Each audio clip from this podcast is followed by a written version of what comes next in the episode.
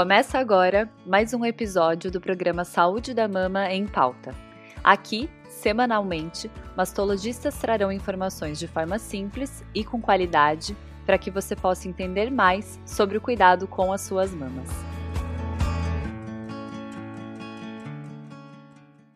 Durante o mês de março, nós vamos falar um pouco mais sobre diferentes tipos de biópsia da mama. Tipos? Sim, existem várias formas de realizar uma biópsia mamária. Eu sou a doutora Tamise Dacier, mastologista em São Paulo, e nesse episódio vamos entender quando é necessário realizar uma biópsia de mama. E também saber um pouquinho mais sobre uma das modalidades, a PAF. Então vamos lá. Quando é necessário realizar uma biópsia? As biópsias permitem retirar uma amostra do tecido mamário, para que ele seja avaliado em um microscópio pelo médico patologista não é um exame de rotina que deve ser feito todos os anos. Então, se você nunca fez uma biópsia, fique tranquila. A biópsia é um exame que será solicitado caso haja alguma alteração clínica ou nos exames de imagem, como mamografia, ultrassom e ressonância das mamas, que indique a necessidade de investigação.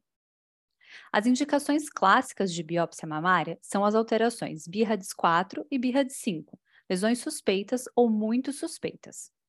A partir do momento que é identificada uma lesão suspeita para câncer de mama, o primeiro passo é entender o que é essa alteração e qual exame de imagem que melhor enxerga essa lesão. Esses são passos importantes para definir a melhor biópsia para cada caso, algo que seu mastologista fará por você.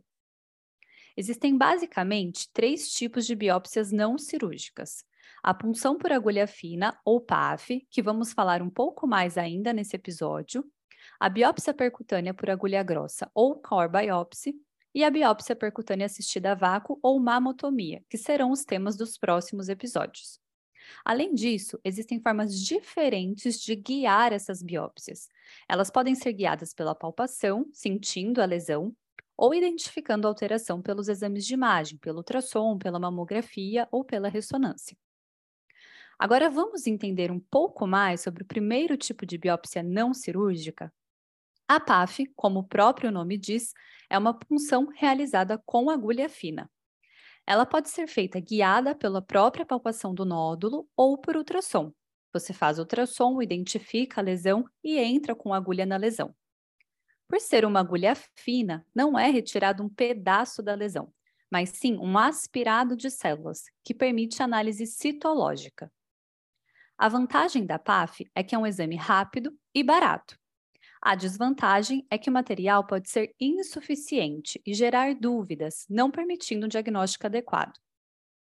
Na prática clínica, evitamos realizar a PAF na investigação de lesões suspeitas, porque pode, inclusive, atrasar o diagnóstico e o tratamento. Mas então, para que serve a PAF?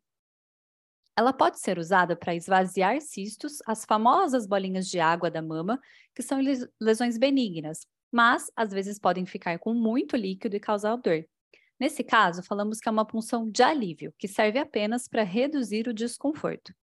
Outra finalidade da PAF é a avaliação das ínguas das axilas, quando já temos um diagnóstico de câncer de mama e algum linfonodo com aspecto suspeito. Agora, se você quer saber mais sobre os outros tipos de biópsias mamárias, fique de olho nos próximos episódios que irão ao ar ao longo do mês de março. Aguardamos vocês!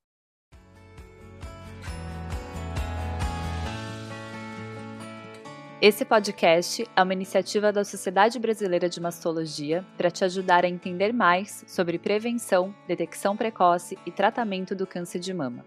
Aproveitem os próximos episódios e fiquem por dentro das nossas novidades através das redes sociais, SBMastologia no Instagram, Sociedade Brasileira de Mastologia no Facebook e também no nosso site, sbmastologia.com.br.